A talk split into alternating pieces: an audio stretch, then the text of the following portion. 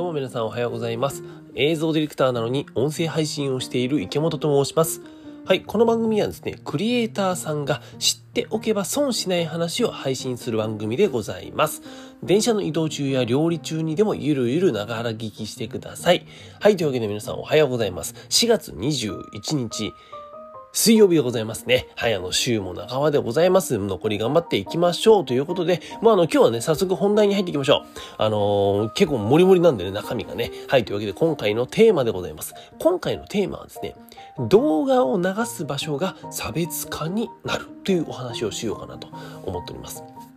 で、えっと、これ今何の話かっていうと、皆さんね、動画クリエイターさん、動画クリエイターさんになって、えー、動画を作るっていうことって、実はもう、えー、この令和3年誰でもできます。正直言うと。うん、もうあのカメラを買って、編集ソフトも買って、でもこれもさ、なんかカメラとか編集ソフトもさ、結局その、なんだろう、え、ー、と、業務用とかね、あの会社とか企業とかじゃなくても、制作会社とかじゃなくても、個人レベルでも全然買える。そして個人レベルでも扱えて、えっ、ー、と、綺麗に撮れちゃう。綺麗に編集できるっていう時代になってきました。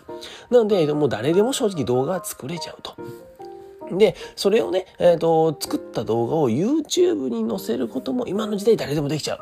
うん。で、えっ、ー、と、それをさ、YouTube に載せて、えー、ホームページにじゃあ載せ、その URL、リンクを貼ってさ、ホームページにこう、動画を載せるとかっていうのももう誰でもできちゃう。ね。あの、誰でもできちゃうんですよ、動画って実はもうそういうことばっかりなんですよ。で、そんな中、誰でもできちゃう動画制作の中で、じゃあどこで差別化するんですかっていう話なんですけども、その一つの方法が、僕はですね、動画を流す場所を考える。考えてみる。だと思ったんですね。うん。で、先ほどの話になっちゃうんですけども、YouTube っていうことで考えてみると、えっと、YouTube に動画を載せます。で、載せて、ホームページに掲載してねっていう、例えばサービスがあったとします。そういう動画クリエイターさんが、動画まで作りますよと。で、それをそのまま YouTube に載せて、えー、ホームページに反映してねっていう動画サービスがあったとします。うん。で、えっと、またそれとは別に、その動画を作りますよと。で、その動画を作った上で、広告として効果的に流しますよっていうサービスがあったとします。このホームページにただ載せてね、載せてねっていうサービスと、広告まで効果的に流しますよっていうサービスが、同じ動画制作のサービスであったとしたら、結構多くの企業さんは僕は後者のその広告として流してくれるところまでを、えー、と選ぶと思うんですよ。で、これはなんでかっていうと、え、ー、と、そっちの方が効果的だから、うん、単純にね、コンテンツの使い方として、すごいあの、まあ、正しいし魅力的だし、うん、なんならその希少性が高いですよね、そのサービスって。なんでやっぱそっちが選ばれちゃうと。で、動画クリエイターさんの目線からしても、えっと、じゃあこのサービスどっちやった方がいいのって言ったら後者の方に決まってるんですよ。なぜならその広告、広告を打つっていうこと自体は動画クリエイターさんあまり正直できない。できない人もやっぱ多いので、えー、希少性が高いっていうのはありますよね。うん。だってその広告打つってなんかさ、その難しいっていう印象があるじゃないですか。ね、あの、だからこそ、その、YouTube 一つとっても、ホームページにただ載せててっていうのか、YouTube 広告としてやりますよっていうだけでも、うんと、動画のね、その使い方、載せ方っていうのはやっぱり変わってくる。で、需要も変わってくると。で、えっ、ー、と、まあ、YouTube 以外でもですね、あの、私がここで喋っている、これあの、ポッドキャストっていうラジオなんですけども、この音声配信、ポッドキャストでも、実はですね、広告として動画が流れてたりするんですよ。例えばなんですけども、皆さんご存知ですかね？あの、Spotify っていうものがあるんですけども、音声、音楽を聴くプラットフォームかな？うん。で、海外では結構あの爆発的に人気なんですが、この Spotify でもですね、実はあのー広告が流れるんですよ。で、広告が流れてるんですけども、その曲と曲の間とかにね、あの曲と曲の間に、えっと、なんか YouTube でも同じじゃないですか。あのプレミアム会員は広告なしで見れますよ。で、あの、無料の会員は広告流れちゃいますよ、みたいなのが、Spotify にもあるんですよ。あの有料会員には流れなくて、無料の会員には流れると。で、ただその流れてる Spotify 音楽を聴く、あれですよ。音楽を聴くプラットフォームで、じゃあどういった広告が流れてるのかっていうと、実はこの広告が動画だったりするんですね。うん。僕はあの、一回中条あやみちゃんのさ、なんか漫画のやつあるじゃん。CM、テレビの CM でも流れてますけど、あの広告がね、一回流れてきて、あ、動画なんだっていうのはちょっと意外にびっくりしました。こんなところでも動画が流れてるんだなと。うん。で、えっ、ー、と、まあ、それもね、あの、一個、まあ、勉強になったなと思ったんですけども、今日ですよ。今日は昨日、今日じゃねえか、昨日か。えっ、ー、と、4月20、20日ですね。うん、昨日ですね、僕が、その、今更ながら一つですね、あ、ここに流、ここにも動画流れてるんだっていうのを、改めてなんか意識して見ちゃったんですよ。で、それがですね、あの、名古屋、僕愛知県に住んでるんですけども、名古屋駅とか、あとあの、金山駅っていうのがあるんですけども、そういった地下、え駅のですね、地下の柱にあるあのデジタルサイネージって皆さんわかりますか？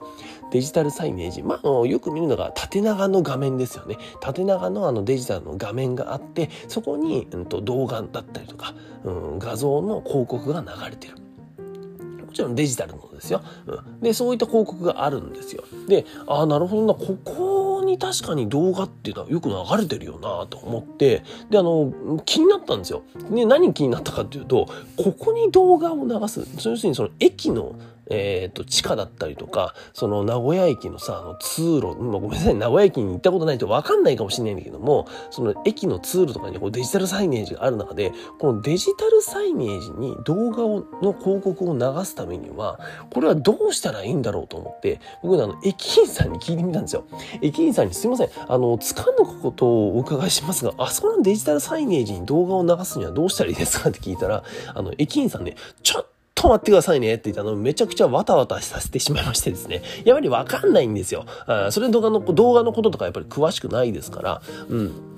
で、ただですね、あの、駅員さん、すごい、あの、丁寧に、えっ、ー、と、ご対応していただきましてですね、あの、よくよく聞いてみると、その、駅ではなくて、名古屋市役所の交通局の中、資産活用課の、なんか、広報部みたいな、なんか、そういったところが、えっ、ー、と、管理してるんですって。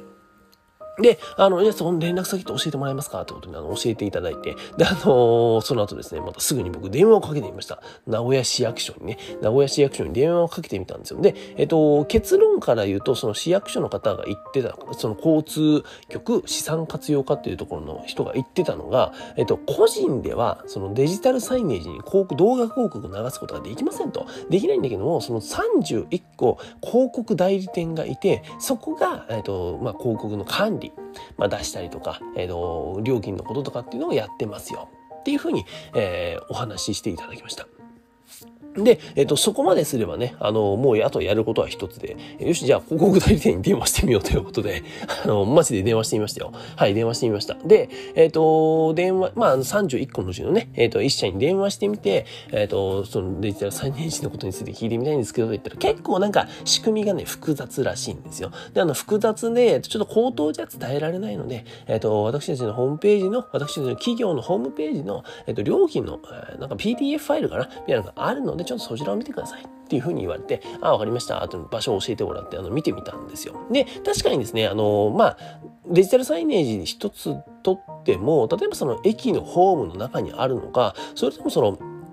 名古屋駅だと大きいね、ショッピングモールがあるんですけど、高島屋とか、そこの地下の、えーと、通路のね、柱に、えー、流れてる、えー、ものなのかとかっていうの、いろんな場所があったりとか、あとはその動画自体の秒数とかでもやっぱり値段は変わってくるというふうにお話しされてたんですね。で、えっ、ー、と、ちょっと今ね、ま、実際に見ながらお話ししますが、例えばなんですけども、えっ、と、JR 東海、JR 東海でございます。あの、名古屋駅にはですね、結構いろんな電車が、えー、と流れておりまして、例えば JR 東海、あとは名鉄、名古屋鉄道ですね。あとは近鉄だったりとか、あとは名古屋市、えー、地下鉄かな地下鉄とか、あとは青波線とか、愛知環状線とか、いろんな電車が、えー、流れてるんですけども、その中でも、えっ、ー、と、今は JR 東海のことをお話しさせていただきましょう。JR 東海ででとえー、と考えてみると、ここに書いてあるのはですね、なんかあの、例えば、その名古屋駅の地下通路とか、あとはその名古屋駅新幹線の、えー、とデジタルサイネージ、あとはコンコースとかの、あのー、にできるデジタルサイネージ。も全部ひっくるめて、なんか名古屋駅セットっていう、えっ、ー、と、なんか何の弁当やねみたいな、なんか定食屋みたいな名前のデジタルサイネージの広告のセットがあったんですけども、そこはですね、要するに、えっ、と、1ヶ月60インチのえデジタルサイネージに30、30箇所、30面ですね。30箇所のデジタルサイネージに、えっと、例えば30秒の動画を流すと78万円っていうふうに書いてあるんですよ。うん、要するにその30箇所、名古屋駅の、えっと、30箇所に30秒の動画を流すんであれば、えっと、78万円かかりますよっていうふうに書いてあったんですね。で、なんかさ、これを聞くとさ、高くねって思うじゃん。高いくねえすかって思うじゃないですか。あの、言ってみれば YouTube 広告って実は、YouTube 広告とか、あとあの、Instagram とかの SNS 広告ってめちゃくちゃ低い値段から出せるんですね。もう本当に1万円から出せちゃったりするんですよ。僕も結構個人的にね、Instagram の広告とか打って、あの、データ取ったりはしてるんですけども、えっと、それが、えっと、名古屋駅このデジタルサイネージ例えば78万円かかると。で、一般の人からするとこれ高えなって思っちゃうかもしれないんですけども、実はですね、これそんなことないんですよ。うん。えっとね、これもあの単純にこん、えっと、計算こんなに感じじゃないんだけども、本当は。あの、一個参考にということでちょっとお話しさせていただきます。えっと、例えばなんですけども、名古屋駅に皆さん1日乗降者数だけで言って何人ぐらい来ると思いますか？人間って。これね、大体なんですけども、名古屋駅ですよ。えっ、ー、と、名古屋駅の1日の乗降者数って、えっとね、41万人ぐらいらしいんですよ。これ2018年のデータかな ?JR 東海が出してる。えっ、ー、と、41万人らしいんですね。で、この41万人が、えっ、と、例えばその30日間、ね、その30日間さ、41万人がさ、こうやって乗降車ダーってしてるとするじゃないですか。そうするとですよ、えっ、ー、と、名古屋駅にはこの JR 東海だけで、えっ、ー、と、JR 名古屋駅だけで、1230万人の人間が、えっ、ー、と、往来するわけですね。っていうことはですよ、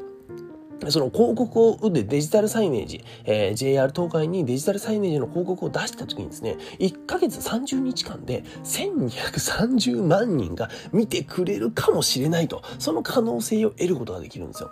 いやでも78万高いんじゃないかってやっぱ思っちゃうかもしれないんですけども、これじゃあ、えっと、皆さん客単価で考えてみたらいかがでしょうか？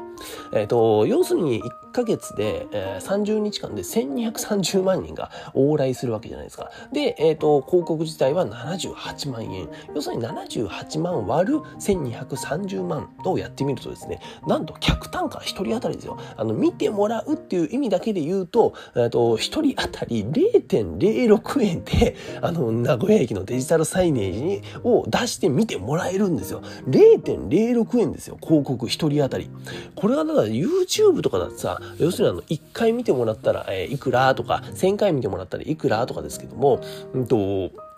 めちゃくちゃ安いよね。あの、こうやって見るとさ、名古屋駅ってやっぱりその人間の往来がものすごい、言ってもね、あの、すごい多いですから、うんと、やっぱりね、それだけいっぱいたくさんの人が目に、たくさんの人の目に入るわけですよ。うん。で、えっ、ー、と、その中でもさ、もう1%でも見てくれれば、いや、1%も見てくれたら、だってさ、1万3000人、1万2000人か、ぐらいじゃないですか。もう本当に広告打った回あったなって感じですよ。78万あるって1万2000人がさ、そのサービスを買ってくれたりさ、あの、契約してくれたらもうそのまま同じでございますよ。うん。で、0.606 円で1人当たり、えっ、ー、と、見てもらえると、ものすごい効果ですよね。うん。で、もちろんなんですけども、えっと、ぜその1230万人の全員が全員見てくれるわけではない。ないんだけども、えっと、こんだけ、なんか大きな可能性をやっぱ持ってるんだなって、えっと、僕は思いました。だし、えっと、これを知ってていれば、またあの、クライアント、例えばあなたが動画クリエイターだとした時にですね、この動画クリエイターさんのクライアントへの営業の仕方っていうのも、多分ね、変わってくるんじゃないかなって僕は思いました。うん、ただ動画を作りますよってだけじゃなくて、ちなみにこういうところで、えっと、こういう効果がある広告を流せるんだけども、どうですかっていうふうに提案できると思うんですよね。うん。その後、もちろんそのためには広告の勉強だったりとか、えっと、どういうふうにじゃあ、えっと、広告代理店と、えっと、契約して、えー、連絡取りやって流すのかっていうのは勉強しないといけないんだけども、勉強しなくちゃいけないめんどくさいこと、だから他の人がやってないからこそ希少性があるんですよ。ここが、えー、動画クリエイターさんとしての一個なんか差別化する場所なんじゃないかなと僕は思いました。うん。なんでね、本当に僕はあの自分が今作っているこの動画制作サービスがあるんですけども、これにね、このデジタルサイネージっていうのは、一個なんか組み込んでい、えー、くのもありかな、なんてちょっと思ったりもしています。だから皆さんもね、あの動画クリエイターさんで、動画クリエイターの皆さんも、この動画をね、あの、ただ作るだけじゃなくて、どこでどうやって流せば効果的に、えっと、クライアントが、なんかいいねって言ってくれる、えー、なんかそういった提案、ができるか。ここまでできれば、なんか他のクリエイターさんとやっぱり差別化を図れるんじゃないかなと思ったので、皆さんもぜひね、こういったことを知っていただけたらと思います。はい。というわけでですね、私のやっているこちらの映像ディレクターラジオなんですけども、ポッドキャストにて毎日配信しています。隙間時間に聞いて損しない話をしていますので、ぜひ聞いていってください。また、私、池本の各 SNS、そして毎週土曜日配信、池本がクリエイターに知ってほしい話を読むことができるニュースレター、こちらもプロフィールや各配信の概要欄にリンクを貼ってありますので、ぜひぜひフォローやご購読をお願いいたします。すいませんね。あの、ちょっと長くなりましたね。16分くらいかな。あの普段は僕10分以内にと思ってるんですけど、大体越しますね。まあ、なかなか喋りがちょっと下手くそということで、えー、長くなってしまいますが、聞いていただきありがとうございました。それでは皆さん、本日も一日新しくて面白いこと始めていきましょう。映像ディレクターの池本がお送りしました。バイバイ。